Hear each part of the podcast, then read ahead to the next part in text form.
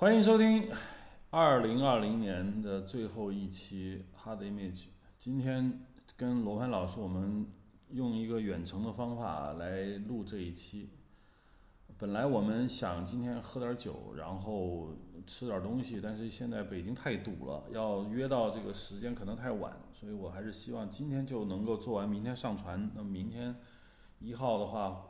就能够让大家听到这一期，所以我们就暂时采取远程了啊，罗盘老师。呃，好的，好的。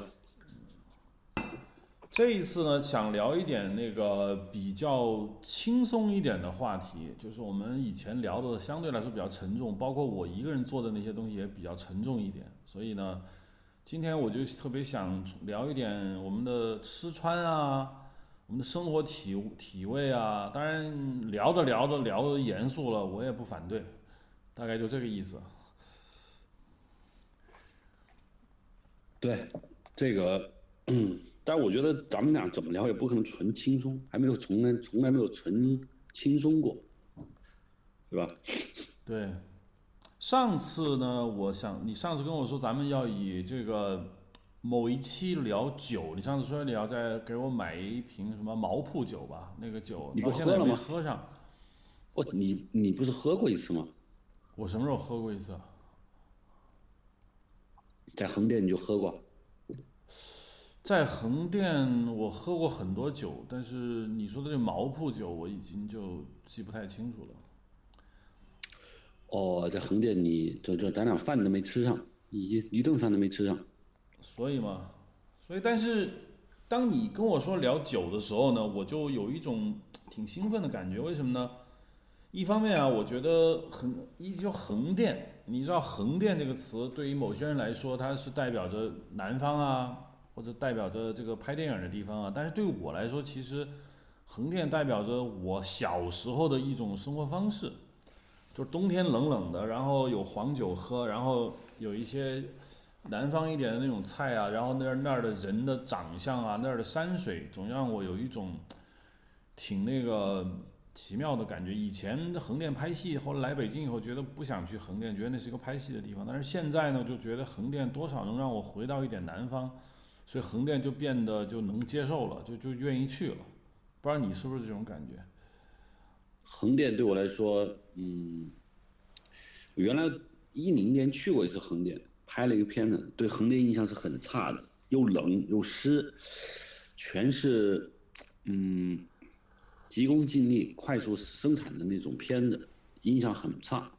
但是拍中国，我去又去了一次以后，我觉得横店，在跟周边的浙江的小镇比，横店还是规模还是不错的，而且横店气候各方面还不错，各方面还挺好的，酒店住的舒服，吃的东西很多。而且后来想了想，人家拍片有人家的道道，他们有他们的受众群，他们做，每天去做，做完以后晚上大家聚会，然后第二天接着拍，反而呈现出一种我觉得是可接受的状态。我跟你说句实话，罗盘，以前你老说我拍电视剧拍出什么毛病上来，其实我实话告诉你，你现在就应该感受到了。就是拍电视剧，你比如说于正他们在横店拍各种戏啊，各种戏都在横店拍。你知道这种生活啊，它是有一种魔力的，就是说要求不是那么的高，然后呢时间又长，在一个大集体剧组，怎么也有好几百号人吧，就在这么一个地方生活两三个月、三四个月，那么每天大家的压力没有那么大，因为毕竟是电视剧嘛，所以但是也不说不再搞创作，然后每天就是工作，然后晚上出去聚会，然后第二天继续工作。那种生活你能理解吧？他他是有一种爽感的，嗯，嗯，这就是为什么我说有时候我觉得你要看一个产业，你要就是说我我不一定要看这个产业说它能养活，啊，不说这个产业能出多少精品，就是说你你看到有一个工业它在运转，每个人在里头能吃上饭。能够养活那么一群人，换句话说，有的人能就业，能安居乐业，能给家里带来一些收入，然后整个社会呈现出各取所需的状态，我也觉得也是能接受的。嗯，对，横店就是你刚才说的，我为什么那天说叫酒？其实我以前是不怎么在乎这个酒的，有一次是在横店拍横很晚，有一个朋友说，一个美术师，挺棒的美术师，搞四川美院学油画，跟我关系特别好，坐下来说罗盘吃饭怎么缺酒啊？啊，我说你说那搞，我就问那个餐厅什么酒，他说这我们这没什么，这都都是叫毛铺，我都没听说过。我想啊，餐餐厅无非就是随便给你配个酒，高级茅台也没有，那你来吧，毛铺。结果一喝。甜丝丝，有点柔，度数也不高，看起来也很漂亮。是它是有淡黄色、淡金色的，喝，哎，我觉得很好。我们两个人喝了一瓶也没怎么醉。你知道吗？人近中年以后就爱喝酒，我特别想聊聊这话题。据说，就是我以前对于中年人老聚在一起喝酒。其实是有一种尴尬的，我觉得不明白这乐趣在哪里。那酒为什么老喝着？后来岁数长了以后呢？我觉得我我我不是说我现在开始喝了，我现在还是没有每天想喝点酒的欲望，但是我开始能理解了，你懂我的意思吧？嗯，什么原因？我觉得中年人他到了这个岁数的时候，我觉得他是有一种隐形的压力的，这种压力让他说不上来。因为这些压力是他必须承担的，比如说，你事业上得有起色，你得混得人模狗样，然后你有家庭，你有孩子，你父母呢也还活在那个岁数挺大，但是就说句实话，还让你挺操心的那么一个状态。那这个压力，我觉得中年人是是说不上来的，因为你没法抱怨，这都是你必须的，所以他需要放松。第二呢，我觉得喝酒是属于成本不高，但是收益很大的一个东西。我觉得这个它不像说去 KTV 啊、蹦迪啊或者干什么干那个，那那你需要很大的时间和精力，但是喝酒就相对来说就特别简单。然后酒精让你一放松，然后你半醉不醉的聊个天，抒发一下自己的心境，跟好朋友在一起，能够把自己的一些心得分享一下，这种爽感是是很强的。所以我就说嘛，喝酒成了中年人最大的快乐，你觉得呢？嗯，对，人对中年人，其实我，但是你发现，在横店，很多，就是每个晚上拍完以后，餐厅里就是，哪怕多烂的餐厅，把酒一摆，啤酒或者什么酒，大呼小叫，很轻松很快乐的，组里年轻人也很多，很多很多，中年人相对少，但是中年人也喝。我想酒或者是，为什么能让人放松？可能是因为能让你说话。而说话现在我们是解压的最主要的一种方法，就解压了，说出来了，憋在心里的东西我说出来了就完了，就是这样的。所以，我那天是，但是我那天喝毛铺并没有想说什么，就是觉得酒本身挺好喝的，所以我就说，哎，咱们可以来一点毛铺，主要是通过酒精释放一下紧张的精神，让自己看什么问题更轻松一些，更直接一些，没有那么多顾虑。讲出来话就精彩一点。咱第一百期的时候，咱咱就弄上酒，因为之前我看有一些人反馈啊，他们在那个苹果播客的那个评论区说，你们你们聊这个播客的时候吃东西了、喝水了，他们觉得是对他们的不尊重。我我看完之后，我心我有点哭笑不得。其实我们这个节目一直就说太严肃，这样一轻松一下呢，就说不尊重他们。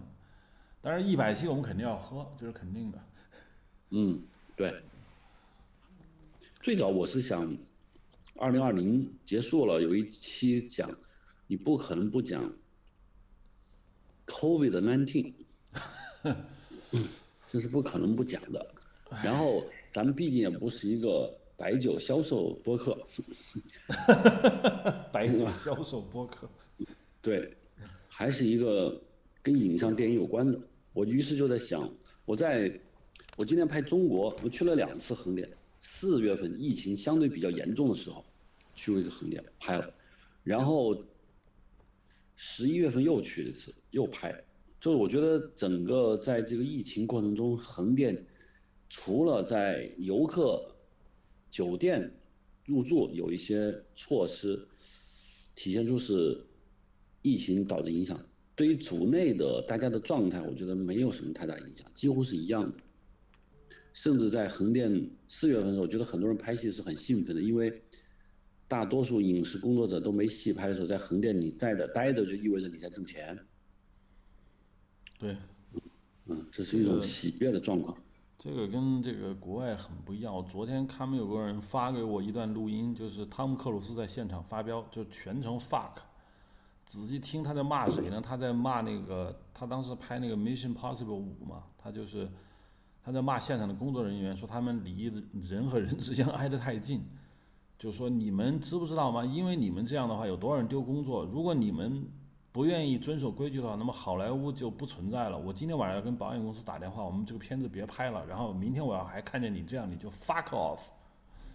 就康姆克鲁斯急了，因为他自己投资拍的这个《Mission Possible 五》，他们延期了大概有一年多吧。他看到片场，他的工作人员没有照他的说法戴口罩，然后每人挨隔一米开，他大发雷霆。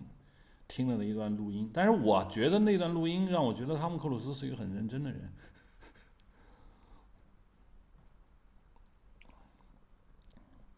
好喽，嗯，没事儿，你可以去听一下，我觉得还是挺有意思的。说回来吧，你觉得？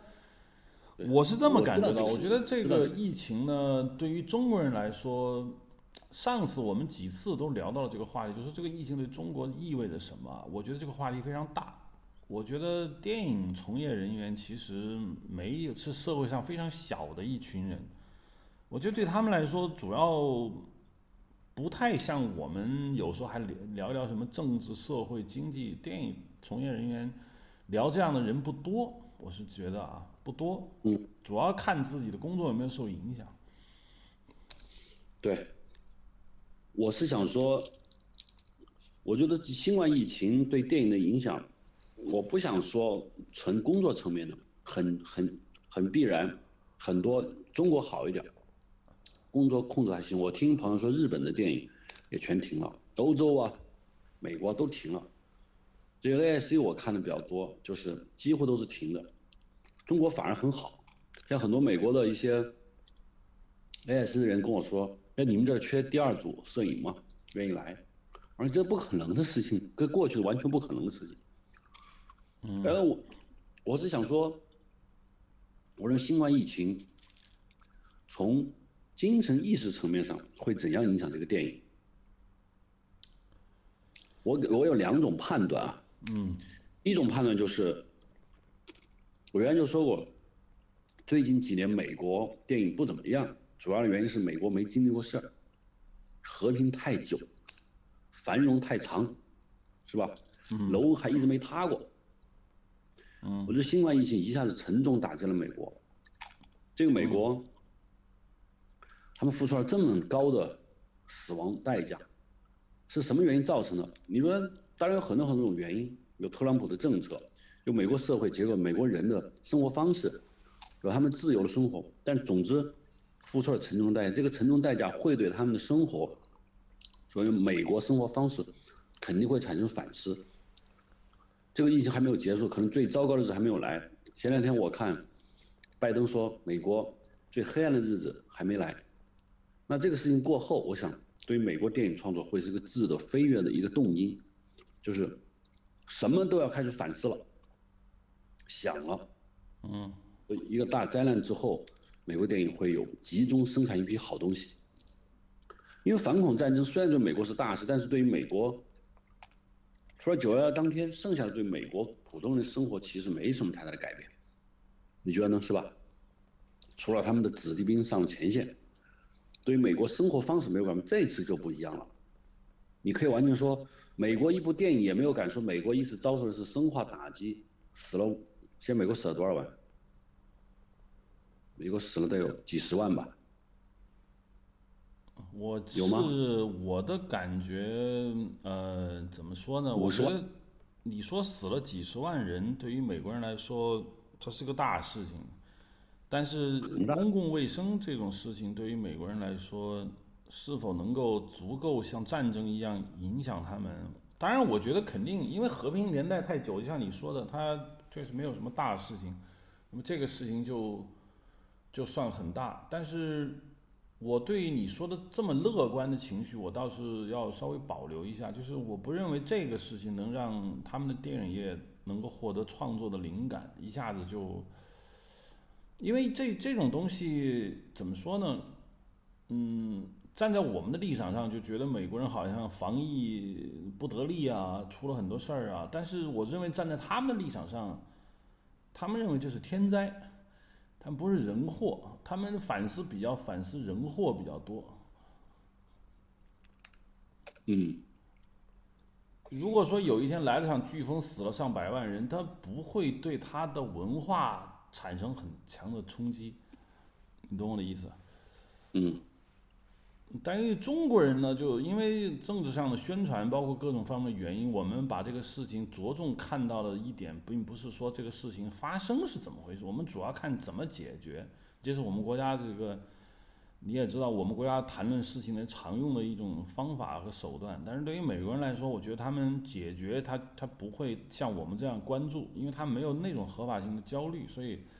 他会觉得哦，这个事情来了，很多人得了病，然后他们互相的分开了，然后戴口罩，有一些名人或者染上了那个 COVID 十九，然后去世了，然后有些老人没有得到医治，但是主要来说就是场瘟疫，所以是否能引发他们对于文化、哲学、生存的一种探讨，我我要再看一下，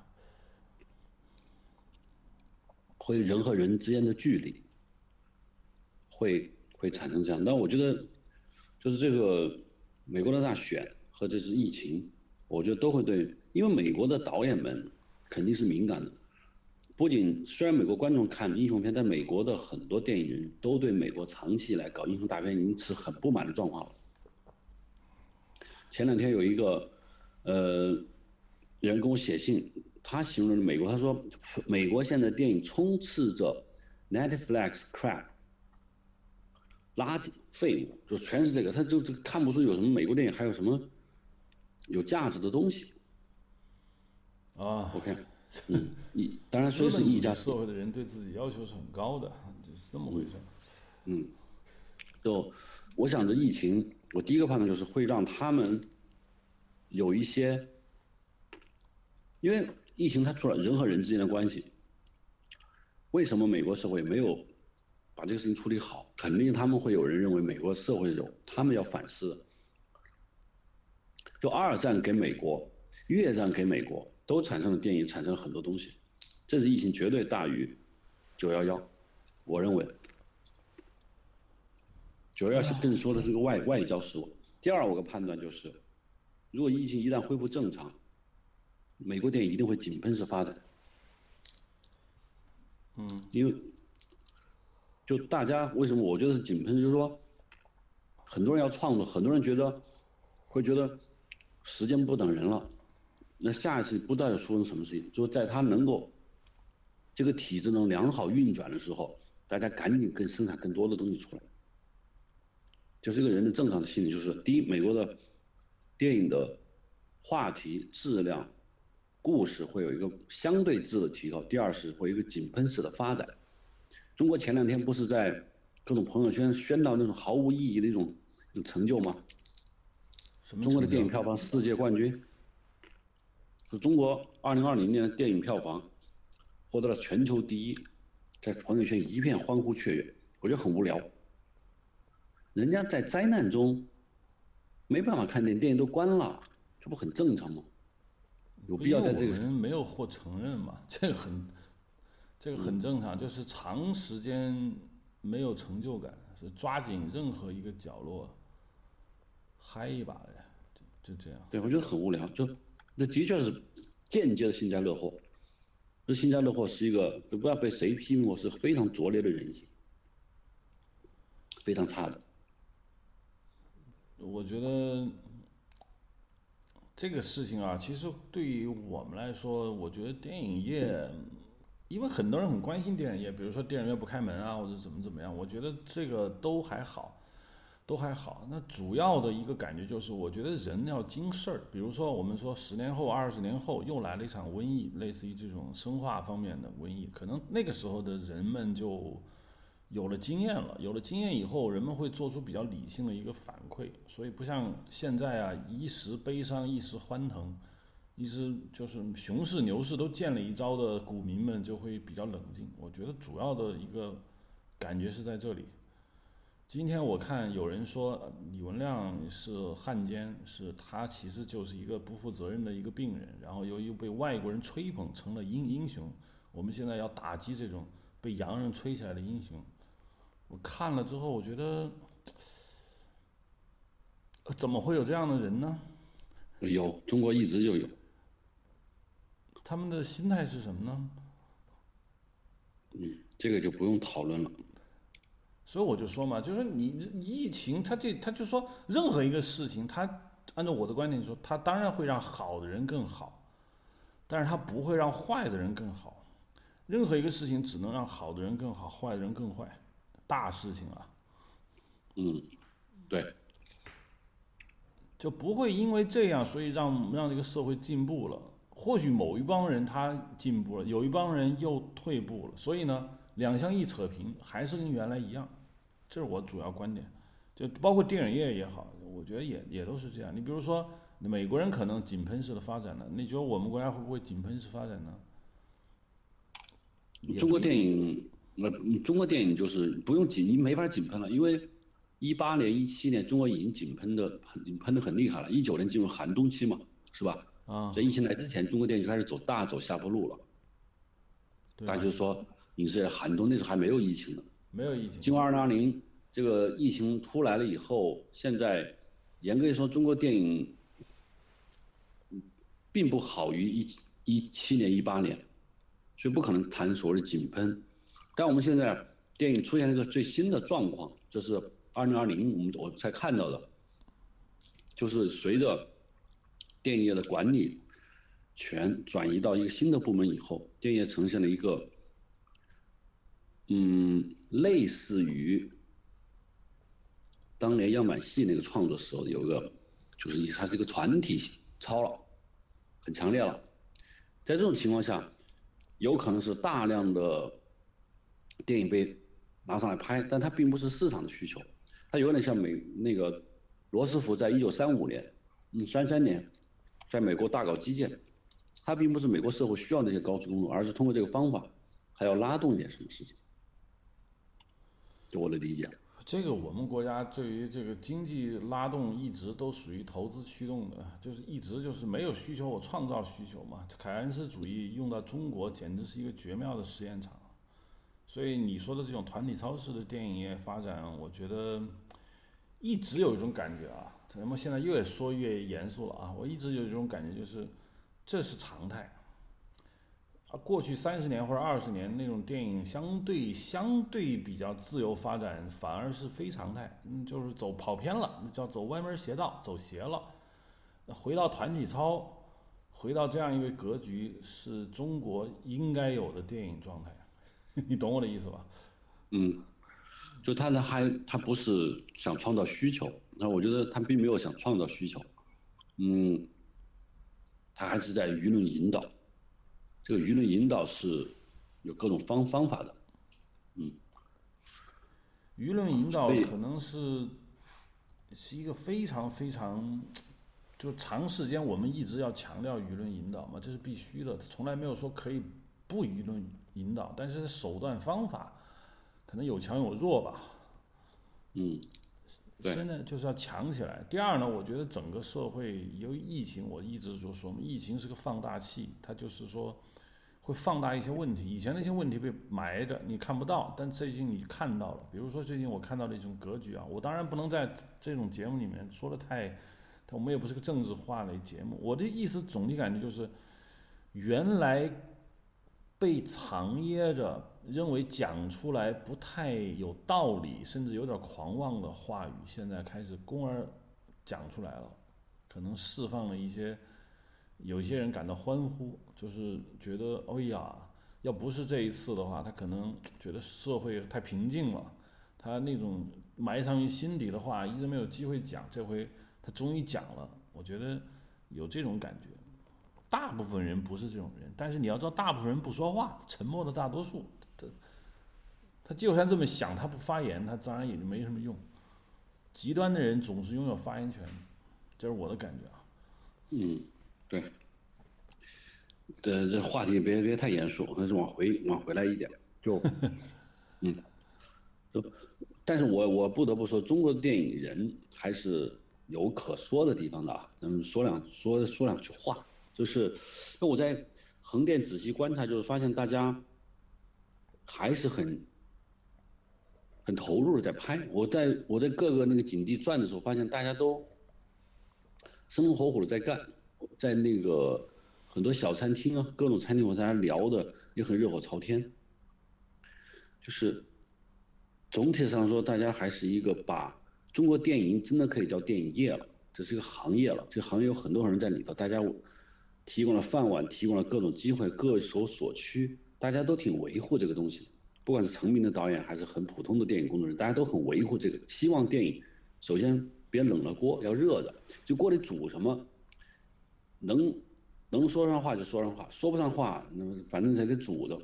为什么要煮的？是因为大家觉得电影业有一个热度，还有人在干，别让它没了。从这点上来说，中国电影人还是有这个，嗯，这个很暖人心的东西。我不知道你理解我说的话吗？我是觉得，呃，我我觉得这个之前也有。因为什么呢？因为我感觉我原曾经我一直就跟你说，就是哪怕你观众啊，比如说现在看到了一些烂片啊，就是说电视剧啊很烂很烂，但是你要是去他们的拍摄现场，你发现他们并没有说因为是个烂片，所以他们就就胡拍，其实并没有，烂片也是很认真很认真的拍出来的。那为什么很认真拍出来还不好呢？这个是另外一个话题，我们就先我先不说。我的意思是说。其实每个人都在认真，无论他这个片子是什么，他内心甚至就算不喜欢，他也在很认真的拍。这是我之前，我以前每年大概十年前吧，我每年都在横店待着，所以我当时的感觉就是，哎，为什么好像人人都在为着一个其实有可能都不不一定能播，有可能还挺烂的一个片子在努力？我觉得那个时代就是这样，因为毕竟他是在创造，创造就是有快乐的。尽管创造出的东西不一定那么好，但是它总比那些一般的工作人员，我觉得，比如我不知道别的行业，比如快递员、一个会计、一个什么什么行业，他们的工作是重复的。电影业永远在做新的东西，是不是？拍过的片子不会再拍一遍，但是餐厅的厨师一道菜可以做出几几千遍吧？我觉得这个是一种常态。嗯。你的意思是说，并非新冠疫情而产生这种情绪。我给你举个例子，你就懂了。很多年以前，我们在横店这拍个电视剧，那电视剧的导演我就不说是谁了，那个造型奇怪之极，就跟那个 卡通片一样。然后我就很奇怪，我说为什么怎么搞那么奇怪？然后我当然没有跟那个导演说，那个演员就跟我说：“罗登，他说就是拍啊。”好好拍就行了，你别管那么多干嘛呢？再说我们有拿钱，拿的钱还不少。然后导演想要什么，我们就认认真真的给他拍呗。反正最后挨骂了又是又是他，又不是我。哎，我当时觉得，哇，你们的心态好棒哦，就觉得哎，这么拍戏就就轻松多了。你懂我的意思吧？嗯。那这个状态其实比那种说我每天跟导演去较劲，说哎，我就我的想法，你比你就算你不是一定听我的，但是我要跟你据理力争。我觉得那个状态并并不是最好的，就有那样的人是可以的，但是如果全都是那样的人，电影就变成真的是很受罪的一个事情吧。嗯，就人家有好，人家有想法，你你就做你的事情，你你就好好弄呗，是不是？嗯。嗯，但我我因为我平我发现，在疫情在疫情并没有完真正影响到横店啊，因为别的电影在你很难在一个地方看很多组集中拍摄，你看不到群像，你都是看到，单个比如说我就只能看见我自己，我从我自己的组在不在横店拍的时候，我看不到什么，我觉得很正常，过去该有的问题继续有。过去没有问题，现在有新发现了，只是在横店这个几百个组在一起，我们能看到这个状况。我说一下，就是我我觉得新冠疫情对中国电影的影响，应该是比较小的。从产业操作上有那么一些影响，现在现在已经不大了。从反思层面来说，可以说是没有，不大可能有。对，我对于横店一直有一种很奇怪的感觉，就之前三联他们不是做了一个封面一个文章吗？嗯，然后他们找我，不是他们有些人没去过嘛，没去过就问我横店怎么回事，我跟他讲了讲，我跟他讲完之后呢，后来他们出了那个杂志，然后出了那文章，我看了一眼，我觉得我讲了他们一个也没写，就完全没写，就我虽然讲了很多我对横店的剖析，我的看法，但是一个字儿也没写，他们有他们自己的感受，而他们最容易感受到呢，就是群众演员在街上吃盒饭，你知道吗？嗯，然后比呃相对比较工作在剧组中比较底层的人的一个生活状态，这样来来去去的。当然，这是他们三联生活周刊的一种惯常的写法，他不会写我们这样的人的。我们这种人就是爱爱总结，他们就根结为总结癌患者，他不要总结，他们想要一些比较零碎、比较真实的东西。但是我其实一直有一种感觉，就是就像你刚才说的，就是它这是个产业，任何事情如果它不是产业，只是作坊。那这个这个事业就没意思。王晶好像说过一句话，还是谁说的？还是周润发说过一句话？他说：“如果电影拍来不是用来赚钱的，那电影就没有意义。因为如果电影都是拿来，说句实话，就是要搞搞艺术啊，或者是搞政治目的啊，我觉得电影是没有意思。电影就是赚钱的，但是不妨碍你搞点自己的事情。整个行业如果说能够让一个普通人，我们就说电影。”剧组中比较底层的人嘛，我说的底层不是人格上底层，就是拿钱比较少的人吧。啊，如果一年工作下来有半年的时间能够养活他一年的生活的话，我觉得我看着就挺好的，我就这种感觉。我知道，我好像在横店的时候也遇到一个人，应该也是三年刘毅推荐我的，说让我在让他在组里转一转，看一看，就是横店是什么样子的。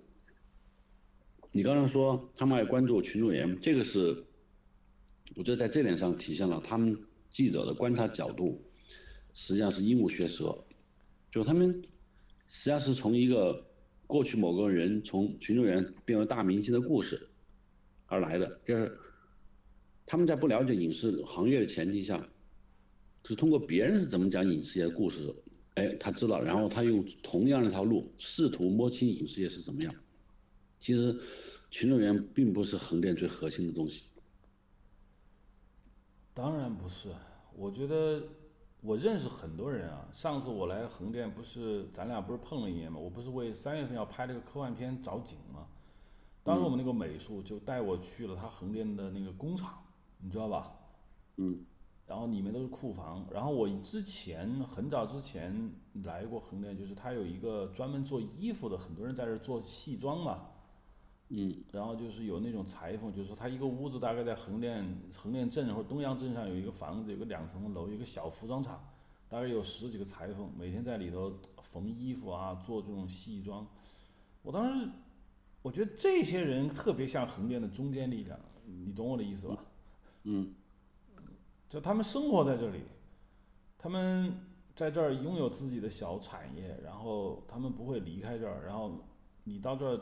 就会要用到他们，但是很明显，《三联生活周刊》的人看不到这些人，看不到。而且横店的统筹也是很有意思的，横店统筹互相都认识，就随时在互相通气。因为一个景，上午、下午几个小时、几小时都都需要大家来匀这个景，所以从横店的各个统筹们是沟通是非常剧烈，他们的脑子很好使，考虑了各种因素，就这个是很有意思。就他们也是。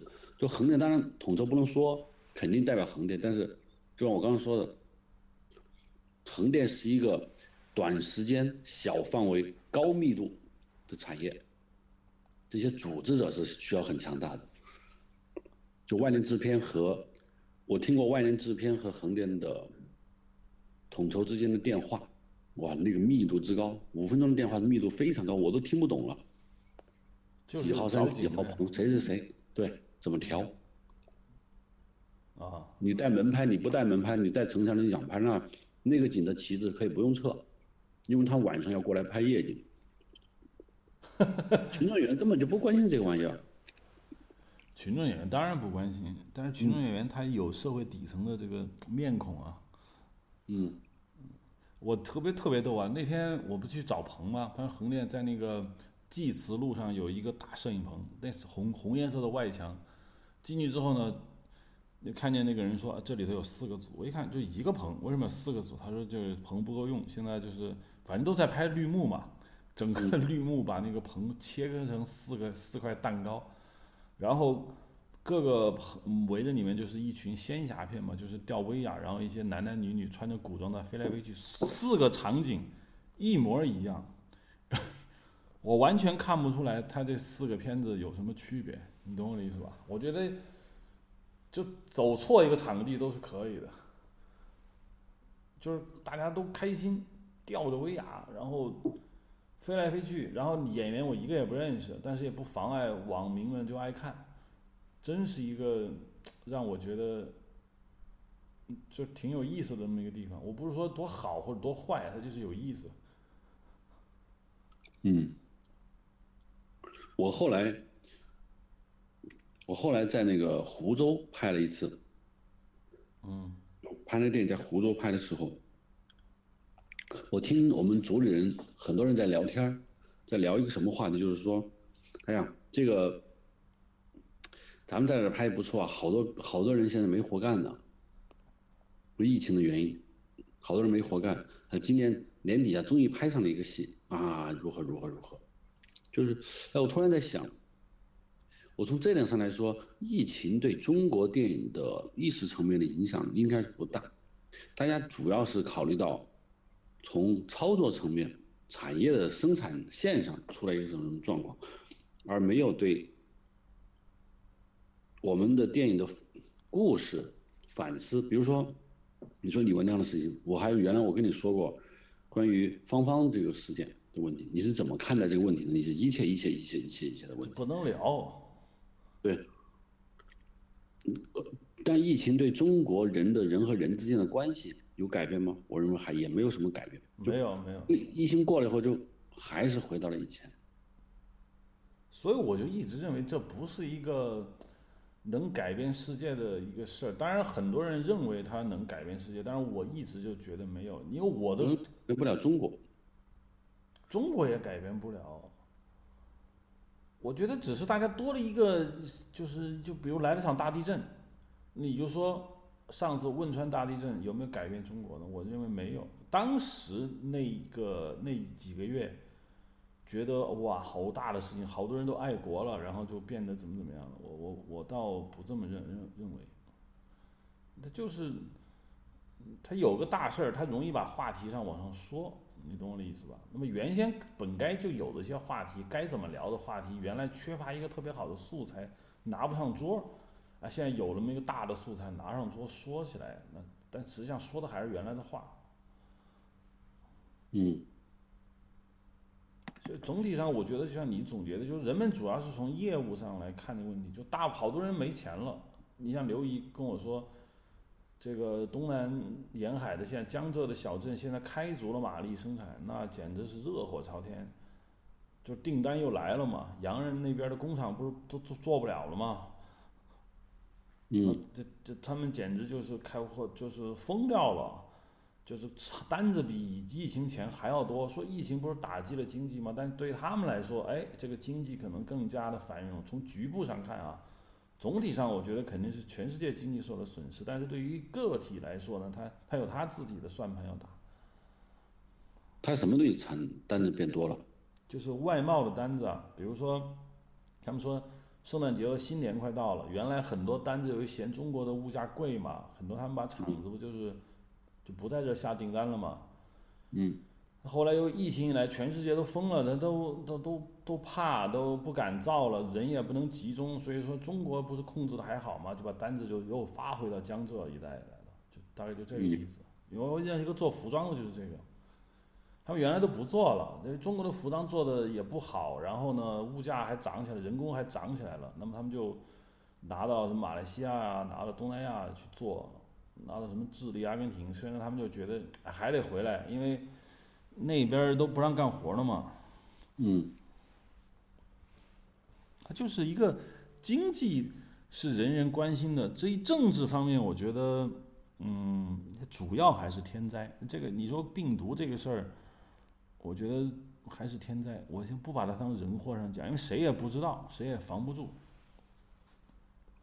那你的意思就是说，其实新冠疫情对于世界电影的影响不大，只是停工了一段时间，好像这条路在暂时封了，过两天还得开。我是这么感觉。你看，这新冠疫情拍摄的这些美国电影，我觉得该以前还是什么样就还是什么样。汤姆克鲁斯在拍他的《Mission Possible 五》，然后那些电影都都一样的。他并没有说我们现在开发一个疫情题材，美国人至少不会那么去想。或许有一些艺术片会反映一下疫情中间一些人和人之间的疏离感啊，一些感觉，但是不会很大，因为。我不知道怎么感觉，我觉得他们是这样的，就他们不会在这件事情上过度的投放精力。嗯，那就可能这个，按照你的说法，疫情实际上对世界电影，就中国电影首先没有太大变化，对世界电影，我认为对美国电影有一些变化，但其他国家，欧洲、日本、东南亚。泰国、印度，我一没有得到印度。最近上了那个什么《鬼刃使者》刚破了那个《千与千寻》的四百九十亿日元的记录啊！是这是目前日本就在前一个多星期上映的吧？大卖。那你说日本？动画片。啊？动画片吗？动画片。嗯。四百九十亿日元，大概也很多了。嗯。所以你说日本它？它的电影产业下来了吗？好像也没有那么那么大的感觉。嗯，看来这个新冠就没什么可聊了。对，没什么可聊了，因为我是指望着这个新冠疫情本来，原来我觉得新冠在疫情最严重的时候。大家提出了新冠疫情对整个世界的分裂，就是世界和之间更加的隔离，人和人之间更加的隔离，大家不信任感增加。中美贸易战和那个时候中美关于疫情的情况进行的论战，导致包括美国大选，就我认为这个整个世界在更加个人化，就统一的想法、其乐融融的状态没有了，不可能有了。于是可能会对世界电影的艺术家们、电影们就会产生，电影会往哪个方向走？一种就是大家艺术片多了，讨论的话题多了；第二是大家都不搞什么艺术了。美国的大片、英雄大片继续拍，各国稍微有一点像中国这样能组织点文化集体团体操的国家，都觉得大家需要麻醉，脑子需要酒，嘴巴上要脑袋也需要酒。于是生产这种片子，既能拉动市场，又能宣传他们的想法，同时又达到了鼓舞士气或者各种原因，电影会出现这么一个状况。但我听你说，你们觉得应该是不会。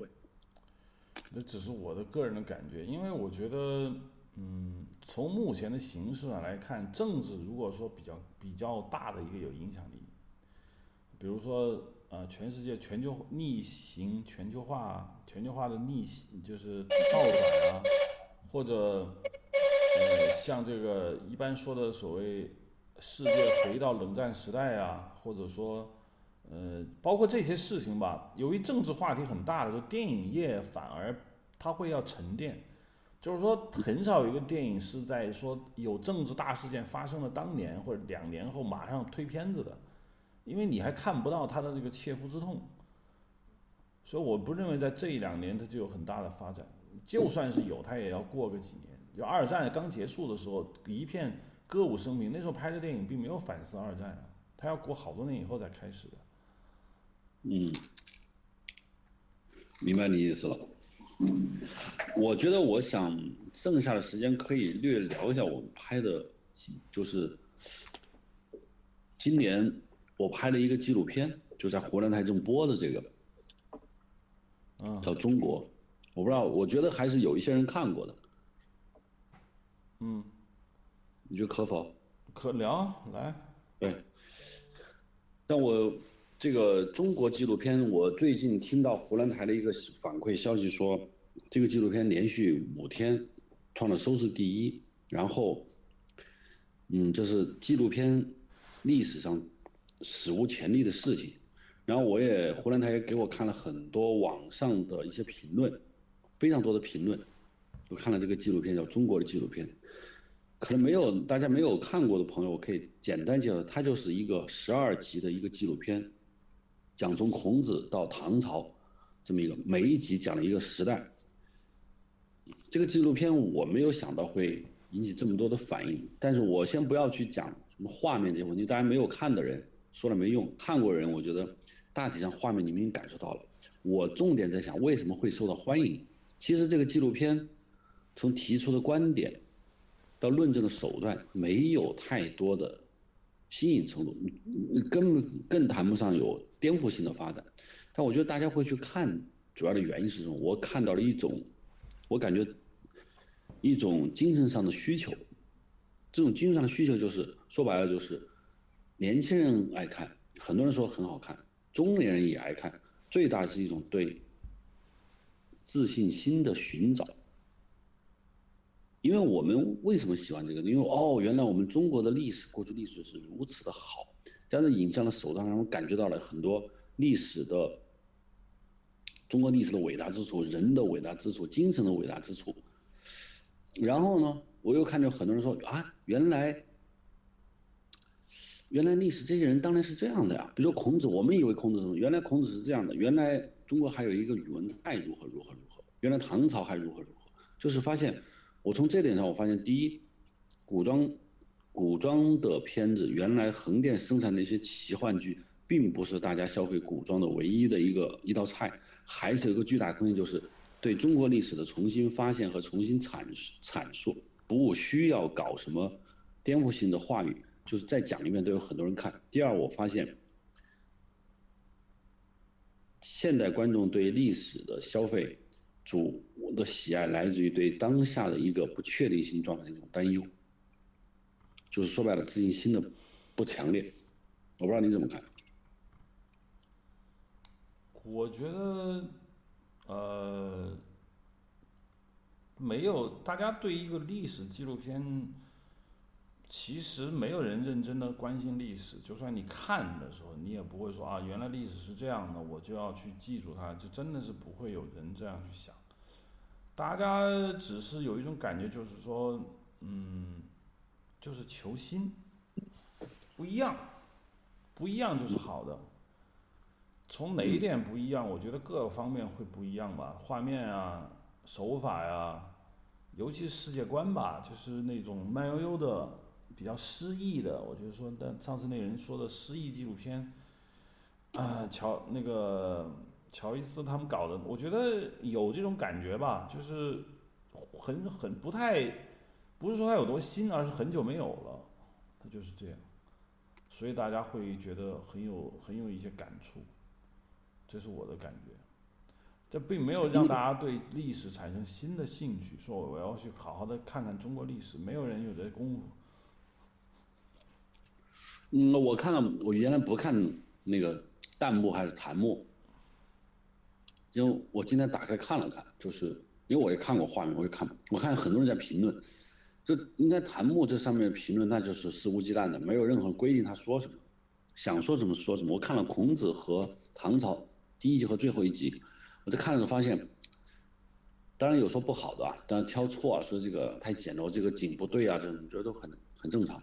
总体上，大家呈现两个：第一啊，没想到孔子那么可爱，好喜欢，这是第一个；第二，他们看到唐朝说：“哎呀，原来他们觉得哦，唐朝的历史竟然如此的让我们觉得很宽慰。”这个词让我觉得很奇怪啊，宽慰。很多人提到类似的词，就你刚才说，这个片子并没有对历史有历史观点有更新的程度。以前金铁木他们也拍了很多，中国以前拍了，有很多中央台拍了很多历史纪录片，这都不少。他为什么受欢迎？原因除了你刚才说的画面的新颖度，但画面新颖度有个两三分钟也就差不多了。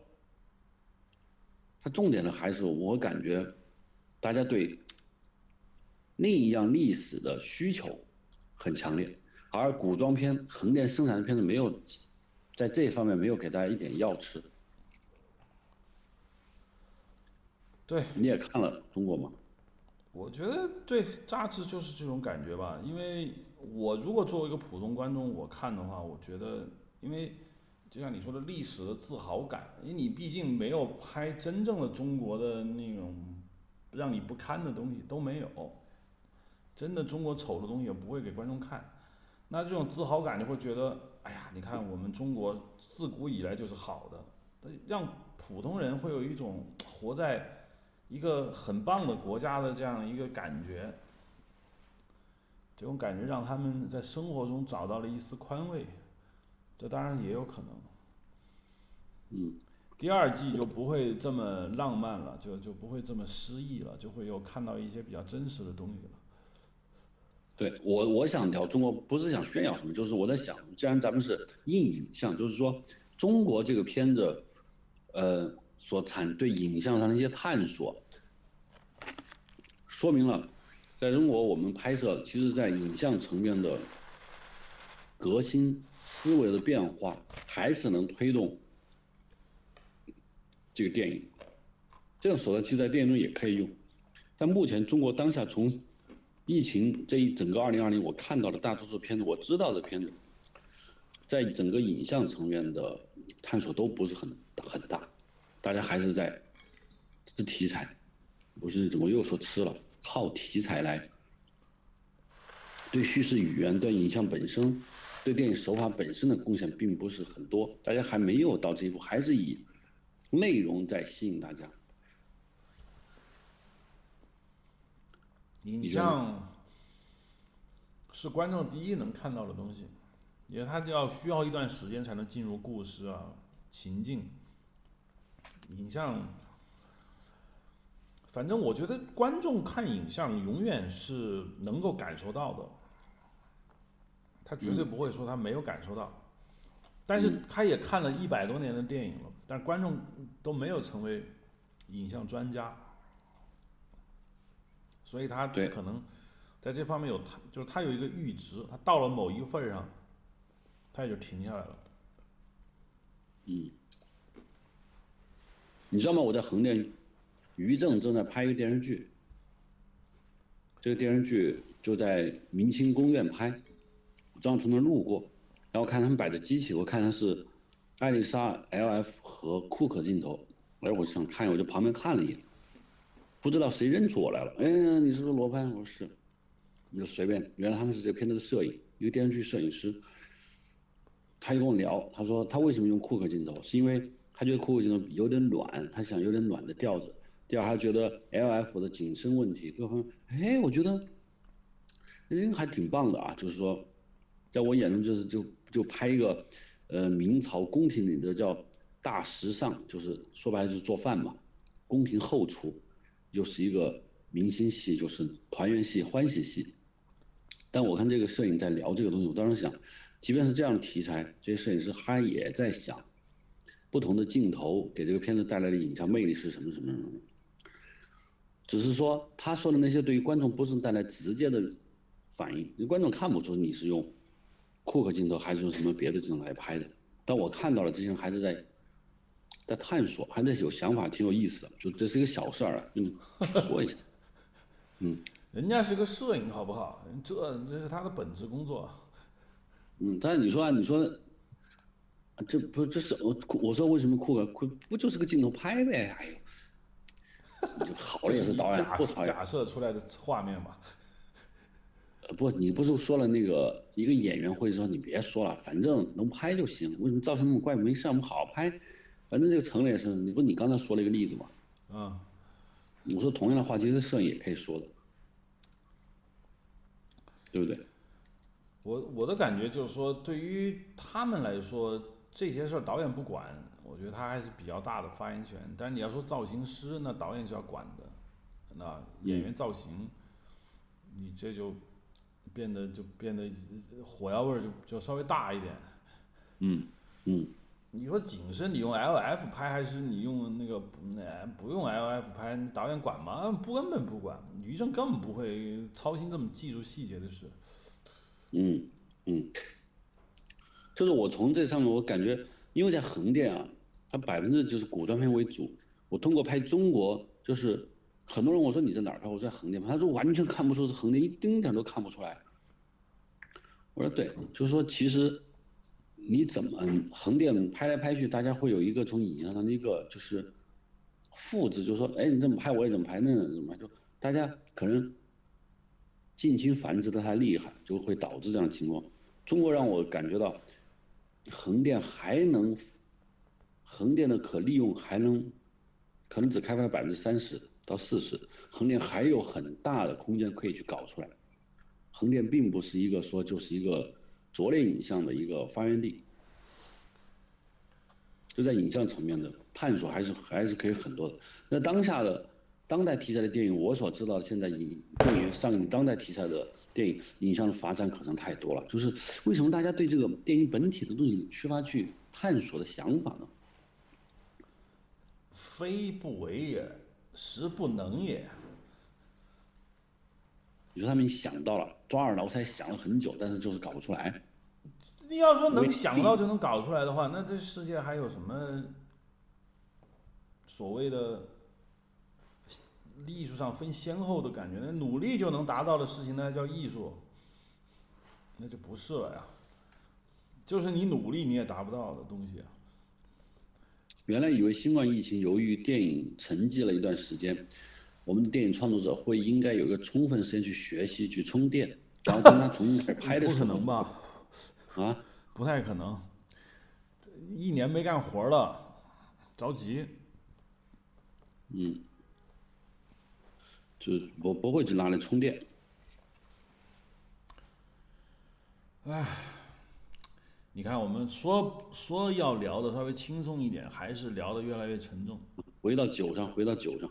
回到酒上，已经五十七分钟了，差不多了，我们可以稍微回到酒上一点。说回酒啊，我们可不是给酒卖广告。再说，哎，我刚才还觉得，如果有一个播客专门就聊酒的话，酒厂真的是可以赞助的，找几个能白活的中年男人来来聊，天天聊酒，每一期聊一种酒，然后谈。老梁啊，老梁只要张嘴，一小时一万块钱，一一分钟一万块钱都有人干。对啊。就做一个那种名人聊酒嘛，就不是说聊酒多好喝，而是跟酒有相关自己的往事，是吧？对。那这种就是人太多人了，你说有多少人栽在酒上，又因为酒而又起来的那种故事，那那简直不知道多少。我们不，我我一直就在酒上没有太多的这个话题可聊，因为我很少很少喝。最近我觉得，就是你也知道。跟很多人讲话，跟和跟极少数人讲话，讲话的方式是完全不一样的。越来越不太想跟很多人聊了，因为我觉得跟很多人聊也没有用，因为聊还是希望对方认可自己的观点，但是跟大众是没法聊的。嗯，对，对。其实酒这聊不出什么，就毛铺酒，大家应该也是不知道。我就是说，嗯。呃，我自己暂时总结一下啊。其实我今天，我这我这个片子，今天其实本来想二零二零想聊一下我拍的那几个国家任务，那本来想这个话题别聊了算了。但我今天我们组里在导演在最后宣布说，呃，在这么一个年关底下，我们这一群人，大家电影艺术家，大家各位聚聚在一起，辛辛苦苦拍。呃，也很感谢大家。然后呢，希望北京疫情也严重了，希望大家要各自保护安全，保保好自己的身体。然后让我们这个戏接着往明年继续再战。谢谢大家。那当然就走了，大家鼓掌。虽然是个很常见的、常见的一个镜头在我眼前，但是我我就在想，挺有意思。我还琢磨出不出一个味道来评价这我发生在眼前的这一幕。这个，因为人年纪大了嘛，就开始对于对于所谓的不出事儿、安安稳稳能过一年，开始变得重视起来了。呃，对，还有一个就是说，其实组里任何一个人检验呈阳性，就表示我们这个我们这个八百人的组彻底挂掉，对吧？一个人呈阳性全废。我们组里现在管得很严，这根本就不允许，连酒宾馆都不允许出。就对啊，所以我就说嘛，就是中国人说话说到什么话题，说到最后都是那三个字，不容易。嗯，好吧。你什么声音在响？来，我们就收个尾吧。这个还是按照我们刚才说的说法，二零二零年所有人都不容易，也希望我们二零二零年不知道有多少新的听众，还是说大家一起都从二零一六年走过来的四年的阴影上的听众，希望大家在现在比较严峻的时刻，能够过上一个幸福稳定一个新年。罗文老师有什么各安想说的？各安天命，自求多福。好，希望阴影上的听众各安天命，自求多福。明年会接着做。其实我从来没想过什么时候停，也觉得能让我说，我就会继续说。至于有多少人听，哪怕就一两个人听，也是一项功德无量的事情，好吧？对对，就今天就聊到这儿，大家新年快乐欢迎大家收听阴影像，阴影像可以在 i p n dot l i 上听，同时呢，大家可以在苹果播客上直接搜索阴影像，在苹果的或者安卓手机的 Castro 软件上也可以直接寻找，包括现在有一些呃第三方的网站，比如像什么小宇宙啊，呃是比较全的，因为它直接采用的是苹果的 RSS 数据流，它是可以听到全部的。以后荔枝也可能会全部的来播放我们这个阴影像，马上快一百期了啊！希望大家谢谢我们的节目，好，拜拜。拜拜。